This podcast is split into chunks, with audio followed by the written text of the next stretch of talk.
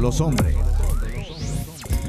Un gran saludo para todos nuestros oyentes de Radio Católica Mundial. Somos las hermanas comunicadoras eucarísticas del Padre Celestial. Les acompaña hoy la hermana Teresa y la hermana María Yerud.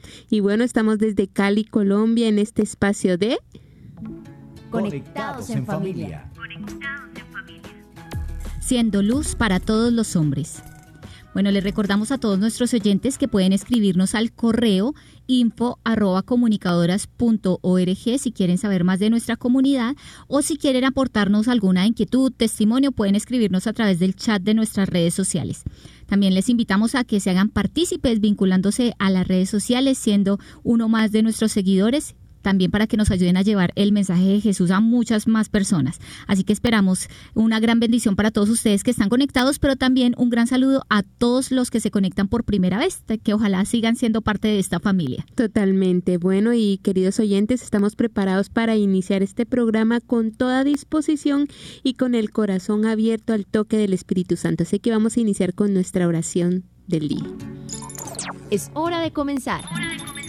Estamos conectados. En el nombre del Padre, del Hijo y del Espíritu Santo. Amén. Padre del cielo, Padre de amor, míranos, porque sentir tu mirada sobre nosotros nos da la certeza de que somos tus hijos, de que te importamos, de que estás pendiente de nosotros. Papá, ámanos. Ámanos porque tu amor lo resuelve todo. Tu amor es la luz, el sol de nuestra vida. También, papá, te pedimos que nos sonrías, porque sentir tu sonrisa nos da la certeza de que estamos haciendo las cosas bien, de que a pesar de que nos equivocamos, podemos mejorar porque estás tú a nuestro lado. También te pedimos, Padre del Cielo, que nos sanes, que purifiques nuestro corazón, nuestra mente, nuestra voluntad, que podamos rectificar a ese plan que tú tienes para nosotros desde toda la eternidad. También te pedimos que nos guíes porque son muchos las encrucijadas, los caminos que tenemos en este mundo y hay uno solo, que es tu Hijo Jesucristo, la verdad, la vida. También te pedimos que nos utilices porque sabemos que a través del Espíritu Santo nos has capacitado con dones y talentos y estamos aquí en esta tierra para dejar huella y para amarte en cada uno de nuestros vecinos, de nuestro prójimo, de nuestros hermanos. Y si es necesario, Padre del cielo, corrígenos, porque es necesario que, que nuestra vida esté en, dentro de tus parámetros y, y eso es amor y lo aceptamos con todo el corazón. María, intercede por nosotros y tú que eres la hija predilecta del Padre, ruega por, nosotros. Amén. Tu batería está cargando. No te desconectes. Bueno, querida familia, les recordamos a todos ustedes, pero también para los nuevos que estamos en la temporada Camino hacia la Libertad. Y en este tiempo, que es un regalo del cielo, pues estamos tratando de conocer y profundizar sobre los diez mandamientos, el decálogo que Dios dio a toda la humanidad. Así es, y a lo largo de estas semanas hemos aprendido que los tres primeros mandamientos ordenan nuestro corazón para que amemos solo y exclusivamente a Dios y que seamos capaces de amar a Dios en cada uno de nuestro prójimo. Por eso el cuarto mandamiento también nos enseña a honrar a nuestros padres que representan a Dios que es prácticamente como esa conexión, ¿no? entre, entre lo humano y lo divino. Esos, nuestros papás son esa conexión. Mientras que los otros que siguen después de este cuarto mandamiento nos ayuden a poner freno a las pasiones desordenadas que tenemos. Por ejemplo, el quinto mandamiento pone freno a la ira y, y todos sus efectos, por supuesto. El sexto mandamiento a la concupiscencia de la carne, ¿sí? El séptimo mandamiento a la codicia. Y hoy veremos el, el octavo mandamiento y cómo pone freno a la lengua. Y es que el octavo mandamiento de la ley de Dios nos invita a no dar falso testimonio ni tampoco a mentir.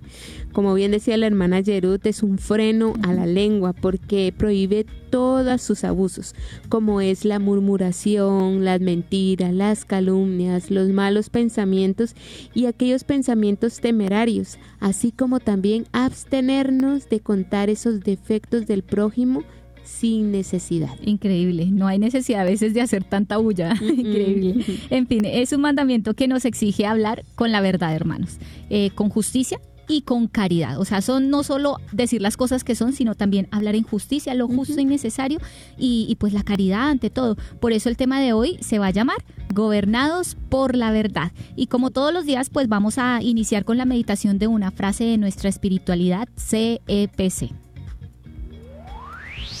Conéctate con este pensamiento.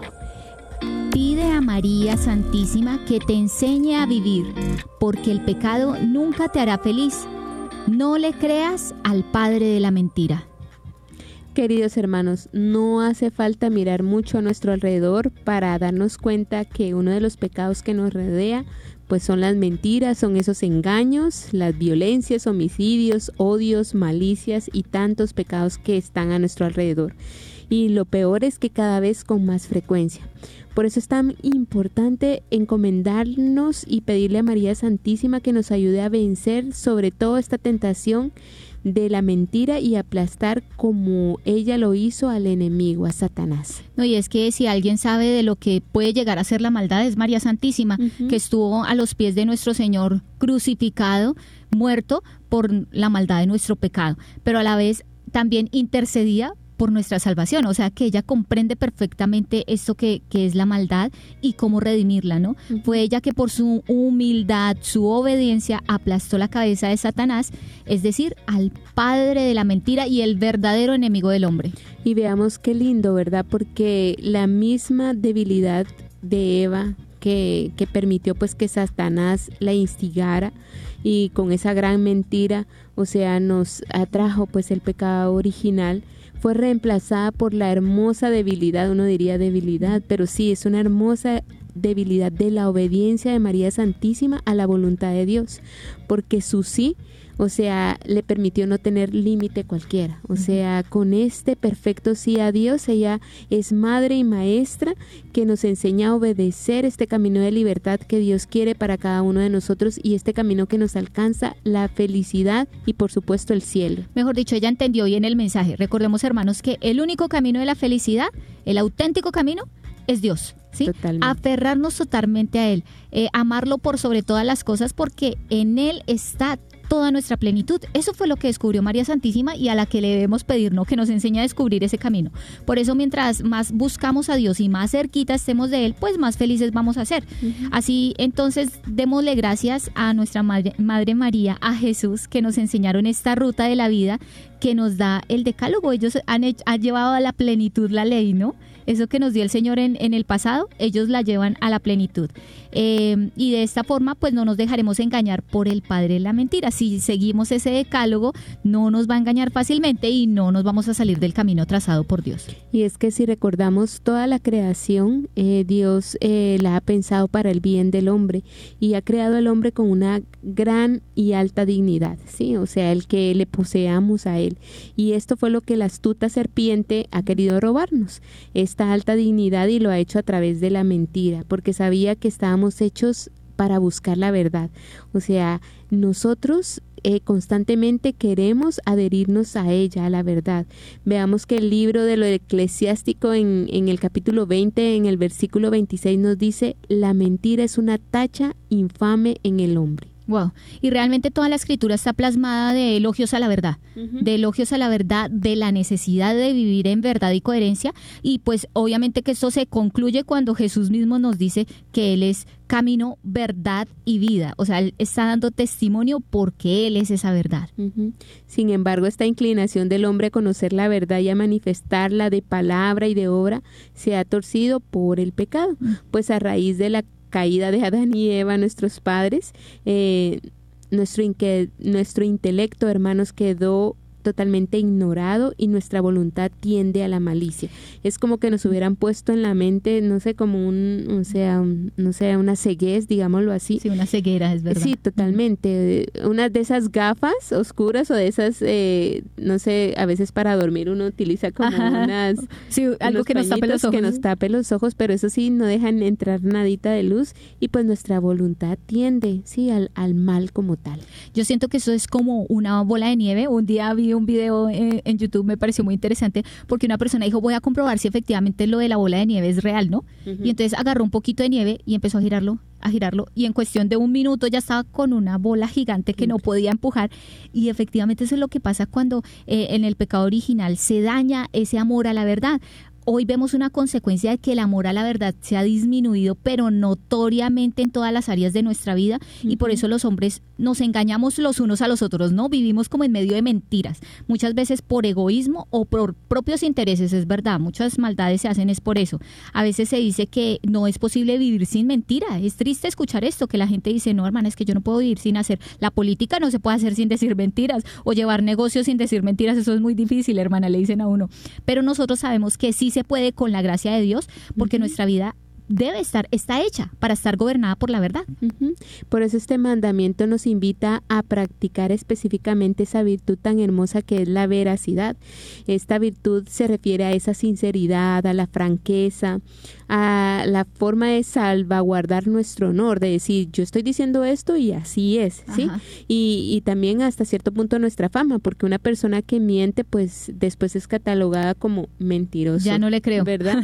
Entonces vamos a ver tres aspectos fundamentales que tiene esta hermosa virtud de la veracidad. Hay uno que me parece muy importante, que es el primero, de verdad lo valoro muchísimo, y es la sinceridad con uno mismo hermano, se refiere a reconocer la verdad sobre nuestra propia conducta. Eh, ya sea interna o externa, lo, lo que pensamos, lo que hacemos, ¿sí? Eh, esos pensamientos, esas intenciones, los afectos, y sin miedo a, agotar la verdad, sin cerrar los ojos a la realidad. A veces tenemos que aceptar, por ejemplo, ay, no, soy enojado, esa es mi verdad, soy enojado, ¿sí? Que no tengamos miedo a reconocer esa, eso, eso mío. Y yo pienso que de este reconocer a uno mismo esa verdad, o sea, aparte lo que viene, que es la segunda, que es la sinceridad con los demás, ¿sí?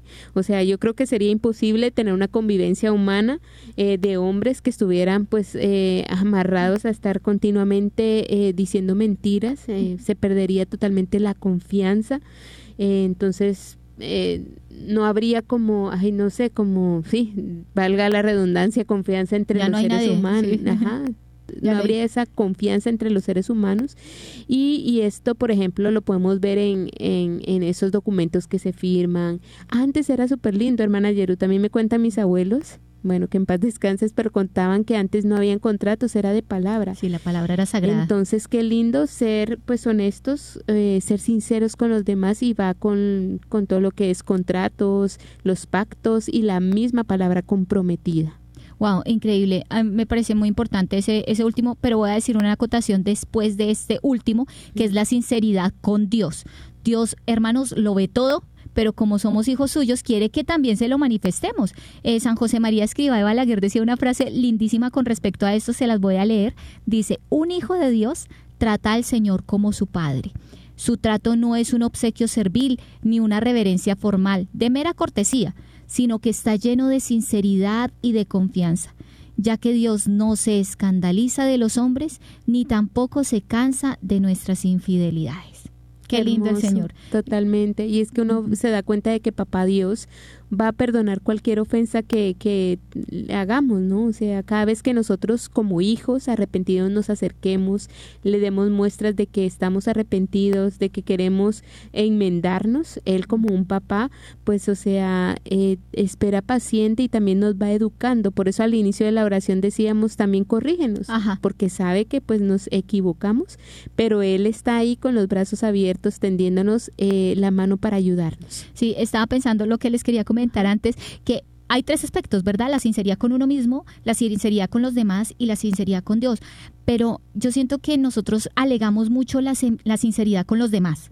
Ay, que el, que el otro me sea sincero, que el otro me diga la verdad, pero descuidamos en absoluto la sinceridad con Dios y, la sinceridad con nosotros. nosotros mismos. O sea, no podemos pretender que la verdad sea verdad, es decir, que cumpla su, su, su requerimiento en nosotros, es decir, que Cristo se haga vida en nosotros, eh, si pretendemos que por un lado lo que yo pienso, ah, eso no importa, o sea, yo sigo diciendo Grave. mentiras, yo, yo, yo no importa, soy enojado, no, no, no soy enojado, yo no, yo no voy a corregir eso, eh, o simplemente Dios lo, lo trato por allá y lo manipulo cada vez que quiero, voy a la iglesia cuando sí eh, quiero, o le digo, ay, el que peca y reza empata, entonces uno dice, ay, sí, cometí esto, Señor, pero hoy te rezo un ratico, y que entonces la coherencia esté en esa sinceridad con los demás, ¿no? No tiene que ser en todos los, los ámbitos, en los tres aspectos, contigo mismo, con los demás Y con y con Dios. Eh, y otra cosa que me, que me ponía a pensar y que lo hablábamos antes de detrás de micrófonos era que qué tristeza puede llegar a sentir Dios, pues de magnitudes, ¿no? Pero que imaginémonos que él es un papá, pues de carne y hueso, ¿no? Que está con nosotros y que él sabe cuando su hijo está diciendo mentiras, pero está diciendo mentiras para esconder un juguete, o sea, lo que algunos dirían una mentira piadosa, que nunca es piadosa porque no hay mentiras piadosas, ¿sí? Eh, pero está diciendo una mentira que no tiene necesidad de decir.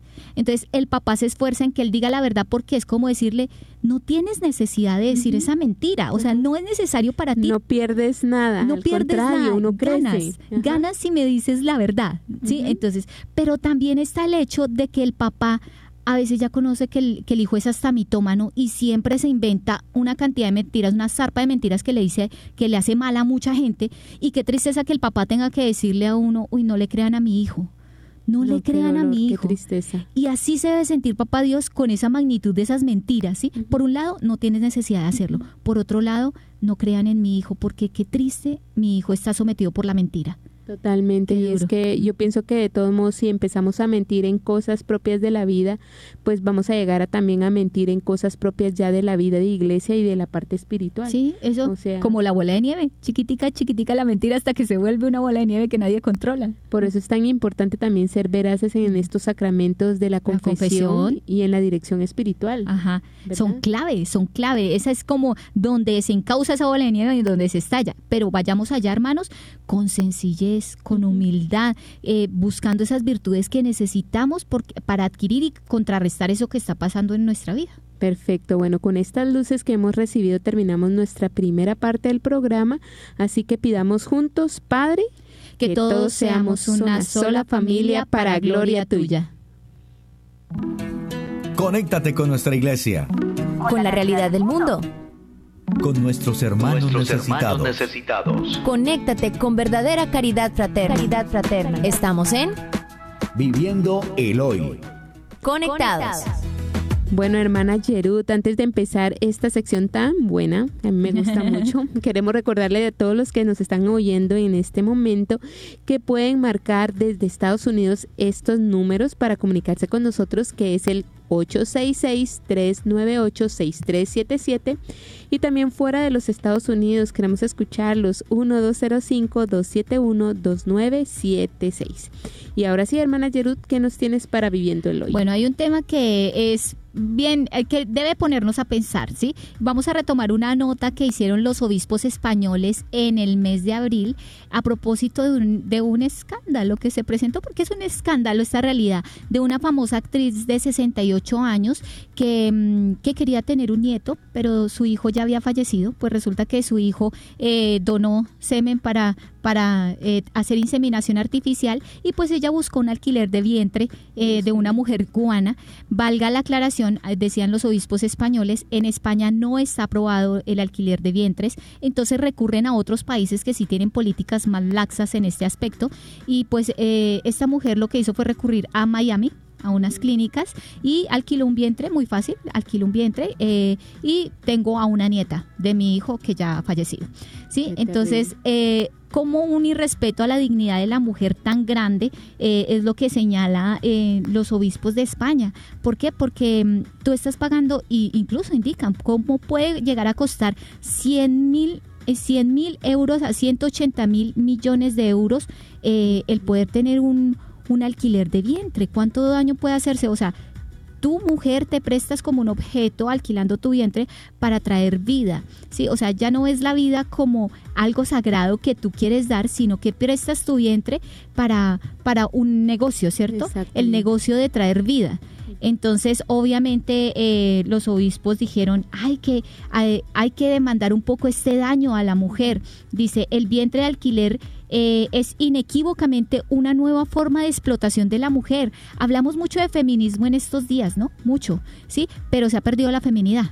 ¿sí? se ha perdido el valor de la mujer. Eh, contraria a la dignidad de la persona humana, pues usa el cuerpo femenino y toda su persona reduciéndola a un, de, de, ser un ser integral a una incubadora humana la mujer queda reducida a un simple instrumento, a un útero a disposición de la persona que contrata, abriendo el camino a la explotación y a la comercialización de la persona humana. El contrato se culmina con la entrega del niño, es decir, allá se acabó el contrato, increíble, o sea, eh, y efectivamente pues pareciera que el don de la vida podría ser, eh, debería ser un don en todos los aspectos, pero en este caso se vuelve un negocio. Además, se habla de los daños contra el niño.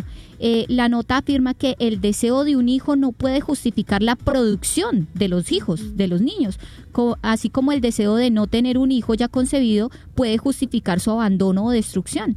Eh, entonces los obispos pedían favorecer los derechos del niño a una familia compuesta por un hombre y una mujer, pero además dentro de un pacto recíproco entre la pareja, ¿sí? Que hay un matrimonio. Ahorita se avecina, se avecina una linda temporada sobre la familia, en la que vamos a hablar de lo indispensable que es para los hijos contar con sus papás desde el comienzo, desde, el centro de la de que sea deseado. Entonces, razón tienen nuestros obispos de hablar con claridad esto, de decir la verdad. Nos juzgan mucho, nos juzgan mucho por, em, por decir adecuadamente las cosas. Hermanos, mal haríamos si amando a nuestros hermanos les dijéramos, está bien hacer lo que tú quieras. No, ¿sí? Amor verdadero es decir, te haces daño, te haces daño, ¿sí? ¿Cómo le vas a explicar a esta nietecita más adelante, eh, no, mire, tu papá ya estaba muerto cuando te concibió, ¿sí? O sea, y ella va a decir, qué raro, ¿sí? Obviamente, se van a, eh, se van a despertar una cantidad de interrogantes que uno dice, tiene que aprender uno a hacer, eh, a pensar en el futuro de sus hijos. Y yo quiero también agregar, hermana Gerud, que también está la parte psicológica que es un es un universo dentro de nosotros que pues los científicos, o sea, en sus digamos que en su afán de negocio, digámoslo así, no te van a presentar ni le van a decir a las personas. Hay cosas que también puedes caer en mentira cuando ocultas, ¿no? Cuando ves esos daños irreversibles y cuando ves esas heridas profundas de abandono, de soledad que pueden estar viviendo estos niños con todo este proceso eh, sí, de, de, que lleguen a ser humanos, o sea, ya de, de, ser bebés, ¿sí? Sí, sí. O sea, hablamos... Es un proceso deshumanizante. Deshumanizante totalmente. Entonces, ver que cuando hablábamos con, con, las personas de WTN, con el que nos acompaña en cabina, nos decía, ay, gobernados por la verdad, no será hermanas que estamos gobernados por la mentira y, tristemente es así, pero por eso quisimos llamarle al programa así, porque estamos llamados en nuestra dignidad a declarar la verdad, como lo decías tu hermana Jerud, y a decir y hablar sin temor. Entonces, pidámosle al Señor que nos dé esa gracia. Yo creo que este programa va a traer más luces ahorita en esta segunda parte que vamos a hablar de algunos tips que les vamos a ir dando y, y de enfrentarnos eh, pues a esa bola de nieve que de todos modos no nos va a aplastar porque tenemos al Señor que es el que creó esa bola, o sea, que es el que crea la nieve y que no va a permitir Sí, que nos aplaste. Que nos aplaste, sí. Eh, ahorita que estábamos, estaba pensando también en estas personas que prestan su vientre de alquiler, yo me pregunto, un día uno de sus hijos le va a decir, "Mm, mamá, ¿cuántos hermanos tengo? Imagínate. ¿Sí? Y ella va a decir, "Mm, tal vez preste mi vientre tre- tres veces, dos veces, una vez. ¿Sí? No, no le va a decir eso, se va a ocultar y va a empezar a decir una mentira para ella misma, de decir, te tengo solo a ti, pero ella sabe en su conciencia y en su interior que ha tenido más hijos. Exactamente. Increíble. Bueno, es momento de saludar a todos los que están conectados con nosotros. Yo quiero mandar un saludo especial eh, Costa Rica, a Sibel Lucía Córdoba y a su mami que fielmente nos acompañan todos los días. Y también quiero saludar de manera especial a los que se conectan en YouTube, en canal EWTN, a Josefina Morales. eh, a Rocío Trujillo, a Javier Lir- Liranzo y a Gabriela Chávez. Bueno, saludo de manera especial aquí a través de las redes sociales a nuestra querida familia comunicadora, don William Cifuentes, Alejandra Hidrobo, a mi querida Carmen Aida Yocupicio, que nos saluda desde México, hermosa ella, familia comunicadora siempre ahí anunciando el Evangelio. Eh, también saludo a Karen Daniela, a bueno, Ricardo Barraza, también parte de la familia, Esther Garrido, Jorge Rincón, Max Gómez.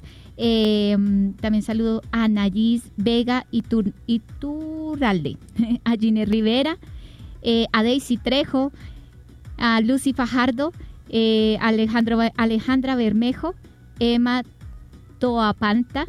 Y también nos saludan por acá desde México, desde Estados Unidos, desde Ecuador y nos agradecen por las oraciones que elevamos por todos ustedes, aquí siempre incondicionales como familia. Gracias por acompañarnos también y hacer parte de esta familia que comunica la verdad del Señor. Totalmente. Muchas bendiciones también en Facebook. Quienes están conectados, Lorena, Daniel, Angie, Estelvina, Lilia, Cedín, o Celdín, Katy, María Chepis, Babina, Francisco, Lilia, Olga, Ruth, Carmita, Patti. Y a todos los países y las ciudades que están conectados en este momento con nosotros en familia. Bueno, esto ha sido nuestro Viviendo, Viviendo el el Hoy. Hoy. Seguimos conectados. Seguimos conectados. Así es, seguimos conectados con el tema gobernados por la verdad. Y pues sabemos muy bien que Dios en su octavo mandamiento nos invita a no mentir y a recordar que si somos de Cristo y Cristo es la verdad, debemos caminar en la verdad. Hablemos entonces un poco, hermana Yerut, sobre qué es la verdad y la veracidad. Bueno, como explicamos al inicio, la verdad se puede entender desde su antónimo. Con los antónimos a veces nos ayudamos para comprender. Entonces, el antónimo de verdad es mentira. Pues se trata entonces la verdad de una afirmación entre lo que se dice, se piensa y lo que se hace. Y la veracidad, como ya dijimos hace un momento, es una virtud que radica en la voluntad y es la acción que nos inclina a hablar bien, siempre con la verdad y a comportarnos de acuerdo a eso que pensamos. Muy, muy, muy increíble. Muy Claro. Ah, muy claro, sí. Venía pensando también que eh, la verdad o la veracidad también es una forma de justicia, ¿no? Ajá. O sea, porque los demás merecen que yo les hable la verdad, o sea, que no esté con engaños. Y lastimosamente, como lo decíamos, vivimos en un mundo en donde se venden muchas mentiras en platillos de oro. Vamos a dar algunos ejemplos. Por ejemplo, mm, se hacen pactos entre naciones que no se cumplen. Eh, también hay gran manipulación en algunos medios de comunicación en donde te informan las, eh, las famosas eh, noticias falsas, ¿no? Sí, Eh, también en los mismos medios de comunicación se nos presentan temas como la familia, la sexualidad, que no nos presentan la verdad de estos temas. Y podríamos decir también que en algunas cátedras universitarias también se corta con la verdad y se niega la existencia de, los principios y de las causas primeras. Qué tristeza eso que mencionas. Hemos conocido muchísimos jóvenes que entraron a, a la universidad siendo creyentes y terminan siendo, salen eh, profesionales, pero agnósticos y resentidos contra la religión. Qué tristeza, ¿sí? Por causa de muchos profesores que siembran en sus mentes duda y rechazo a Dios. hay de ellos, de verdad. Y podemos preguntarnos, pero ¿por qué pasa esto? Y creo que la respuesta a esos dichos eh, eh, está en los dichos de los abuelos, está en lo que nos decían antes. La verdad no peca, pero incomoda. Sí, o sea, ¿cuántas personas son falsas por eso de que se sienten como incómodas ante, ante la verdad? Y también otra, otro punto que podríamos hablar en cuanto a la justicia, a decir la verdad, es el, el hecho de aparentar. Lastimosamente ahora las redes sociales nos juegan, eh, digamos que un papel contrario, porque nosotros por aparentar ser lo que no somos, eh, tratamos de mostrar algo que no es. Entonces, a veces es difícil encontrar eh, personas que, que estén convencidos de, de qué es la verdad, porque están constantemente renunciando a esas convicciones que tienen eh, por quedar bien o por conseguir algo que desean. Por eso, hermanos, ya podemos ir comprendiendo que la veracidad, es decir, esa coherencia entre lo que pienso y hago, pues es muy necesaria en el mundo actual. Porque a pesar de tanto engaño, pues eh, el hombre sí busca la verdad, la quiere, la necesita, busca el consuelo que da la verdad por ejemplo, miremos en casos de la justicia, en las leyes, uno quiere ese consuelo de la justicia. Eh, démonos cuenta cómo se quiere buscar hoy al hombre, buscar la profundidad del hombre. Por ejemplo, las ramas de la psicología, de buscar el interior del ser, es porque buscamos esa verdad. Y otra de las de los asuntos que tiene que ver también con esta virtud de la veracidad es esa estabilidad psicológica que necesitamos, ya lo decíamos al inicio, ¿no? O sea, el hombre es el único ser sobre la tierra, hermanos, que es capaz de conocer la verdad y de transmitirla, y al mismo tiempo es capaz de mentir. Y esto se debe porque tenemos una capacidad de inteligencia y tenemos una capacidad de comunicar nuestros pensamientos y afectos. Entonces, en nosotros, imagínense en ese universo construyendo, pues, qué triste, en lugar de construyendo algo bueno para crecer en nuestra, en nuestro ser, pues empezamos a construir un montón de mundos falsos y de cosas que queremos aparentar que nos van desquebrajando desde dentro. Y es que es verdad, yo pienso que aunque el hombre efectivamente tiene esa capacidad de aparentar, ¿sí? Porque tiene esa habilidad para no decir todo lo que piensa, ¿sí?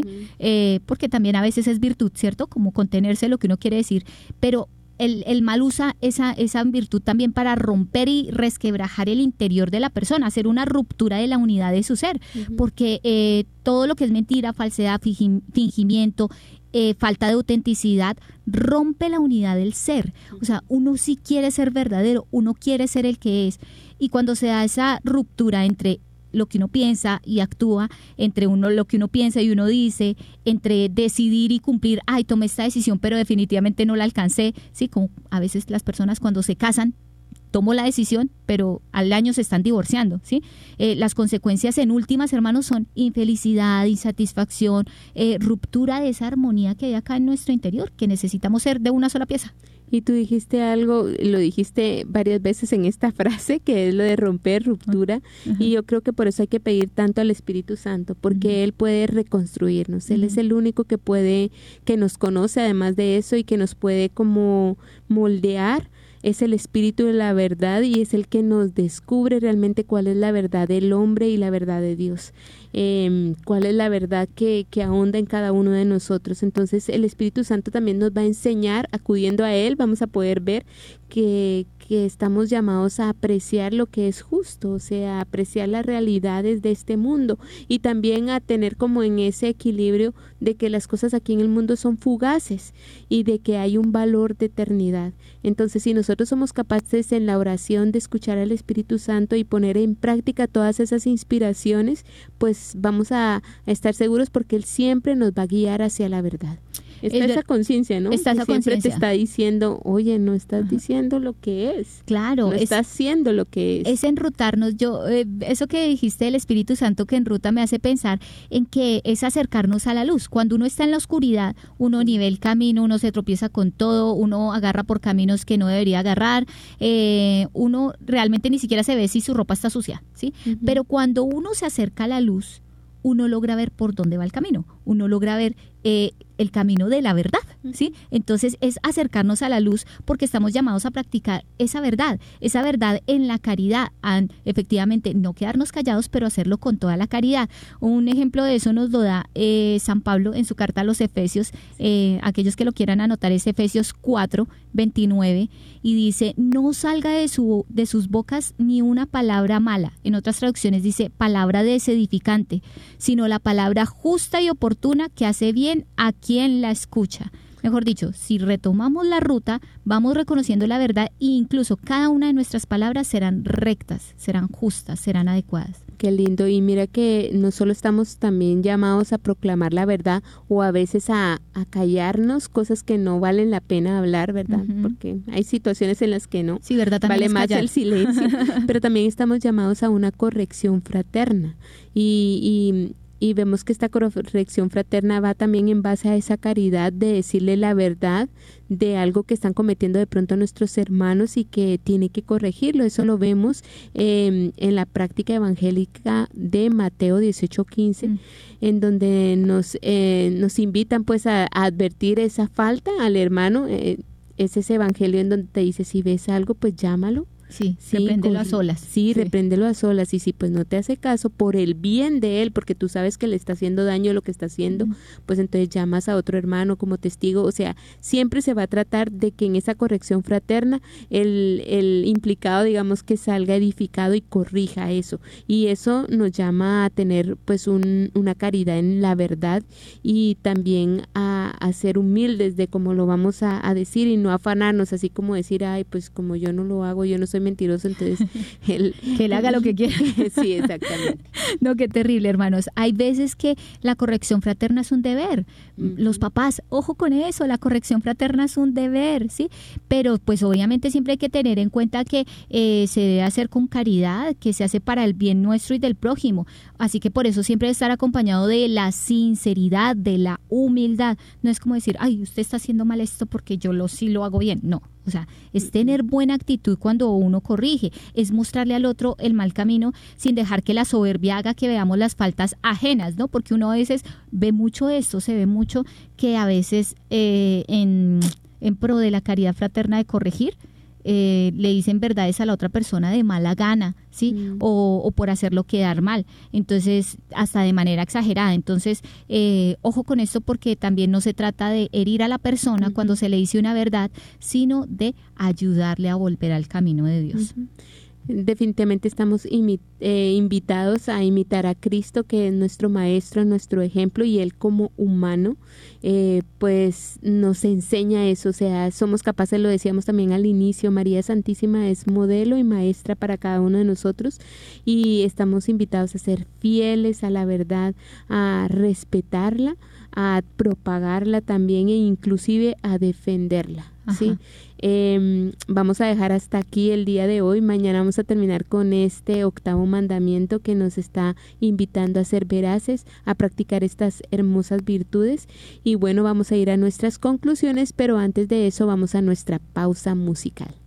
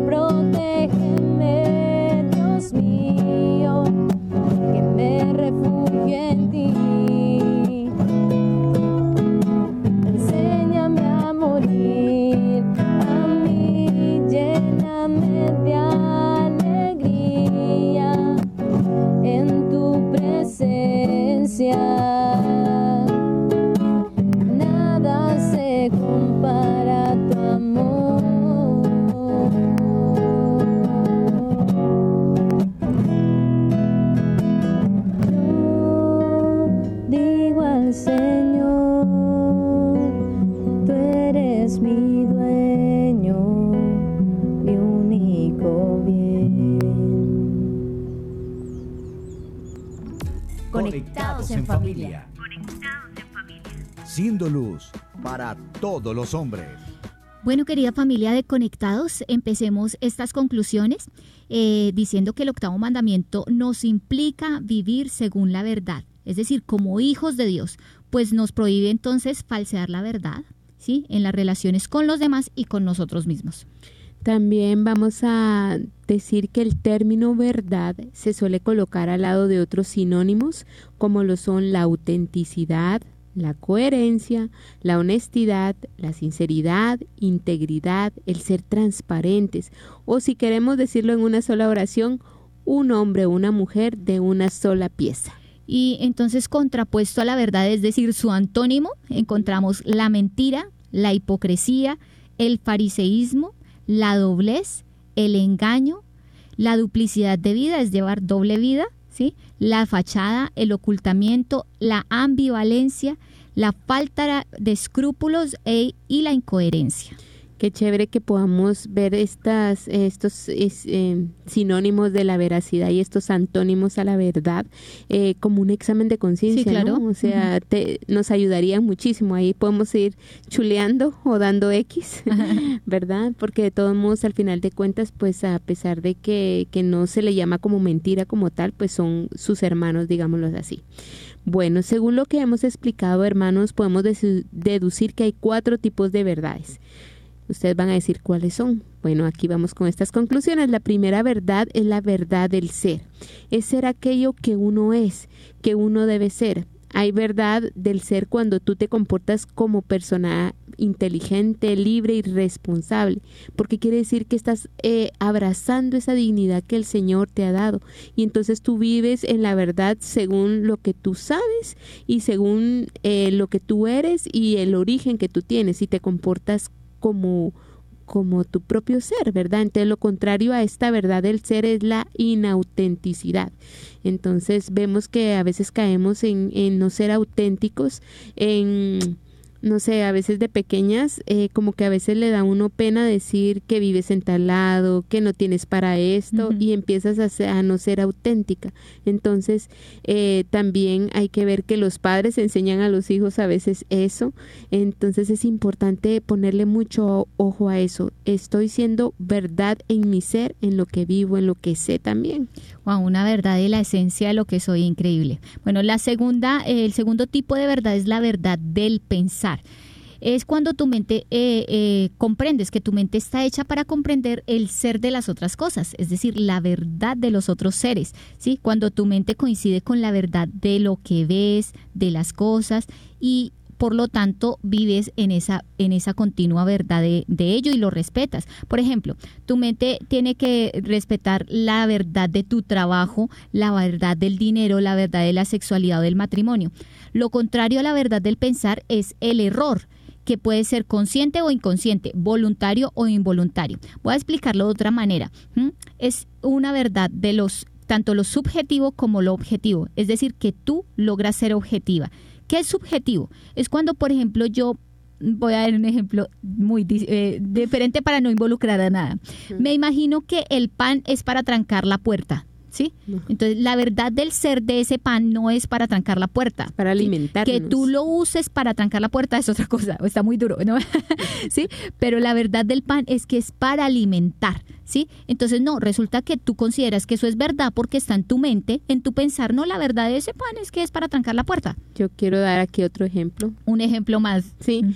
por ejemplo, hay personas lastimosamente que hoy dicen tengo un buen cuerpo, entonces mi cuerpo es para mostrarlo. Ajá. Eso es terrible. Exacto, ahí ya nos vamos a casos más complejos. Entonces, la verdad subjetiva es lo que yo pienso, o sea, que eso no es verdad, ¿sí? La verdad es respetar el ser de las cosas, es decir, esa generalidad de lo que es en esencia cada cosa. Entonces, esa es la verdad del pensar.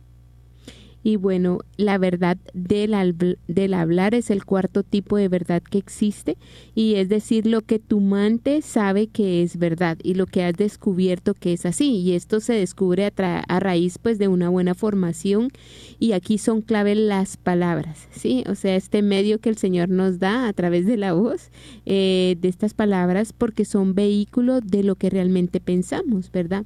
Entonces no se trata como de esos, eh, a ver, de esos segmentos en los periódicos o en las noticias de, de editorial en donde yo pienso lo que yo eh, creo, ¿verdad? Porque todas estas verdades van unidas, sino la verdad en el hablar, en no mentir a través de lo que estoy exponiendo, ¿no? O sea, si yo pienso, eh, pues entonces tiene que haber una coherencia en eso. Eh, vamos a ver que entonces esas palabras son ese puente eh, transparente de nuestro corazón a lo que se refleja la otra persona. O sea, cada palabra que sale de mi boca tiene que ser palabra edificante. Bueno, hay tantas citas hermosas en la. Biblia, ¿verdad? En donde nos invitan a no mentir y a ser verídicos.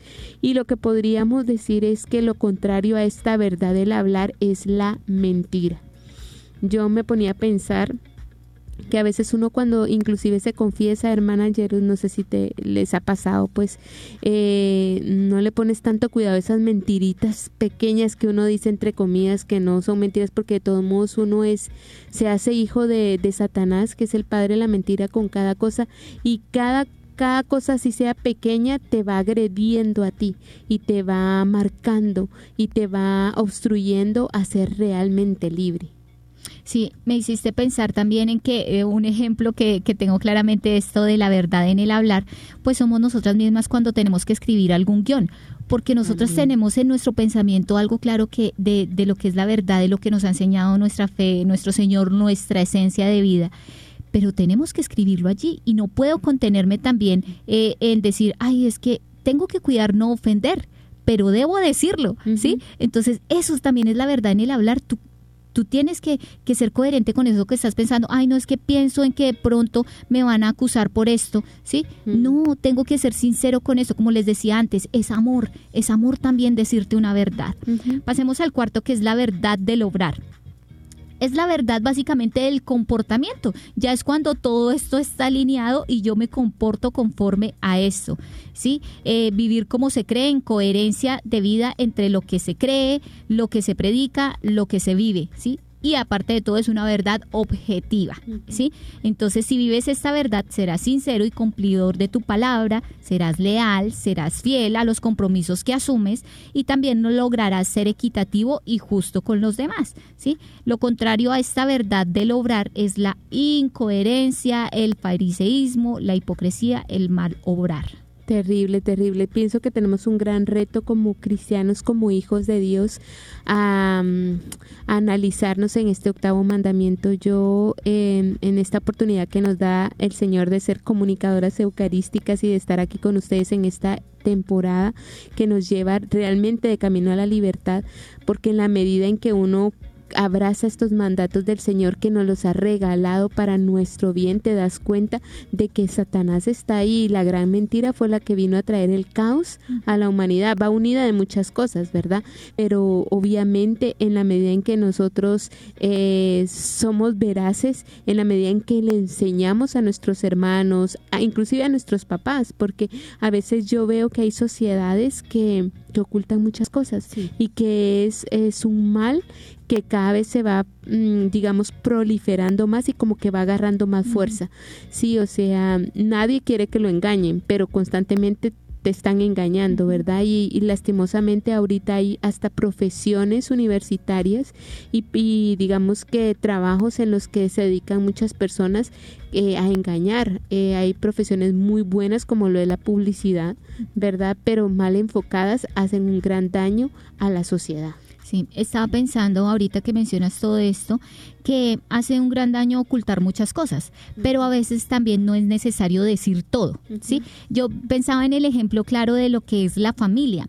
Yo me pongo a pensar, es importante que, que haya una comunicación correcta entre padres e hijos, ¿verdad? Y que conozcan la historia de sus padres para comprender muchas cosas. No sé si a ti te pasaba, yo creo que sí, Tere, porque tú tienes buena relación con tus papás, de que te contaban cosas de sus historias, Sí, de lo que vivieron. También a mí mi papá me contaba cosas de Sí. cómo creció, cómo fue su niñez, su juventud. Mamá también, mamá me contaba muchísimas cosas. Confiaba mucho en mí, todavía sigue confiando muchas cosas en mí, bendito sea el Señor. Eh, confía en muchas cosas y uno entiende muchas cosas que pasan, ¿cierto? En su familia por esas verdades que que sé, o sea, yo conozco esa realidad, esa certeza de mi familia, esa certeza de mis hermanos, que también son otras verdades que uno va descubriendo, eh, pero también hay cosas que uno no necesita saber y que no tiene por qué saber. Si, por ejemplo, si tu papá vivió violencias fuertes, pues tampoco vas a entrar al detalle de esas violencias fuertes porque no es necesario, ¿sí? Comprendiste que él vivió un dolor, pero a veces no tienes que entrar allá más que cuando él abiertamente quiere, quiera decirlo. Y así pasa en la sociedad, y así pasa en lo grande. O sea, en una familia eh, social, en una familia de un país, ¿sí? Eh, hay que decir las verdades necesarias. Hay cosas que no es necesario que todo el mundo sepa al detalle, pero ojo, ¿sí? Si hay cosas que deben salir a la luz, deben salir, ¿sí? Deben salir. Entonces, miren la justa medida de lo que debe ser la verdad, ¿no? Hay cosas que no se deben decir porque ya, ya deben quedar allá, ya deben quedar donde se quedaron, pero hay cosas que sí son muy necesarias decirlas. Y yo pienso que aquí clave, hermanos, es, es, por ejemplo, esa oración constante que tenemos que tener a los pies del Espíritu Santo y pedirle que nos dé la fuerza y nos capacite a hacer un buen examen de conciencia, eh, que en medio de, de cualquier dificultad, pues por muy grande que sea, nosotros tengamos la fuerza de profesar y de testimoniar la verdad, como lo hicieron los mártires de la fe. Y a veces eh, mártires de la fe no se trata eh, solo de, de aquellos martirios grandes, eh, sino de, de un martirio continuo, día a día. Eh, algo que me ayudó mucho fue un consejo que no, que por cierto me lo dio mi padre, fundador, que una vez me confesé obviamente de mentira y él me decía, ve y rectificas. A veces duele, Wow, qué o duro. sea, a veces es fuerte, pero eso te ayuda. No importa que tú digas, ay, ¿sabes qué? Este no era así. Eso te va a ayudar a vencer. Es un consejo que a mí personalmente me ha ayudado bastante y que se los comparto, que no es fácil, no, porque este No, reto claro. del Señor no, no, no es fácil, pero que es posible, es posible. Y, y realmente, entre más verídicos somos, más libres nos sentimos. El poder tener como las agallas de ir y enfrentar que dijiste una mentira, uy, te, te libera y además te, Te vas- corrige. te va corrigiendo totalmente y vas creciendo también en la buena fama, ¿por qué no? O sea, si el Señor quiere, perdón, como los primeros cristianos que, que nos que la gente nos mire y que diga Miren, es que los católicos son, o sea, veraces, verídicos, en ellos no encontramos mentira.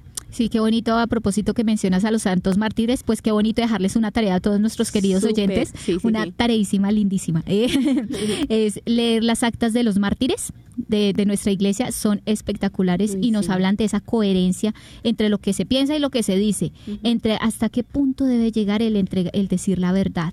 Eh, entonces, pues ojalá las busquemos en internet y les aconsejamos de manera especial la historia de Santa Felicidad y Perpetua porque Wow. muy, muy fuerte Es con respecto fuerte. a la verdad. Sí. Pues ahí les queda la tarea. Bueno, terminamos hasta aquí el programa del día de hoy y bueno, vamos a concluir con una oración pidiéndole al Señor las fuerzas para que seamos eh, gobernados por la verdad. En el nombre del Padre y del Hijo y del Espíritu Santo. Amén. Amén.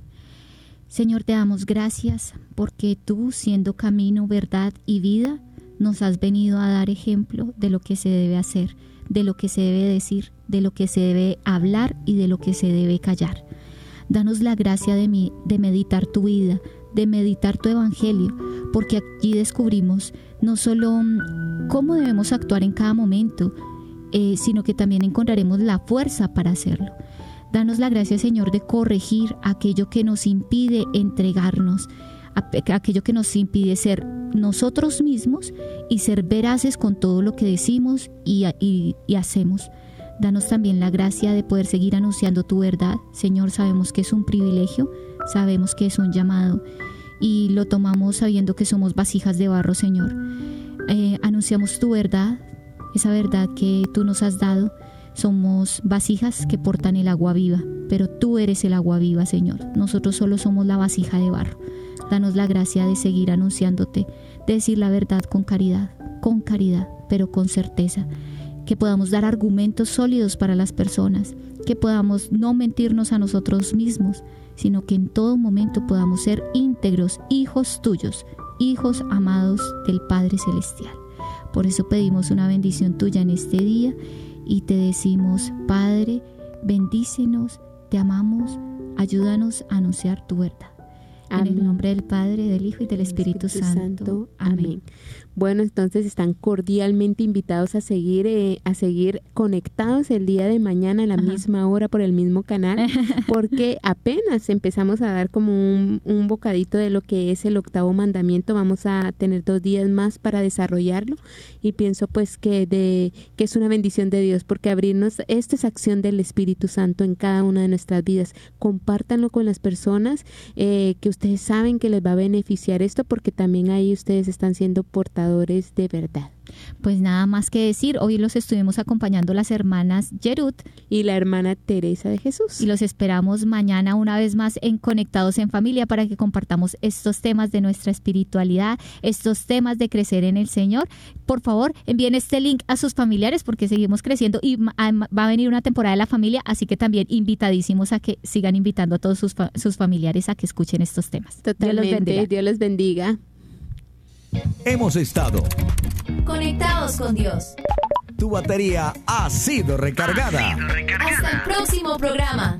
Conectados.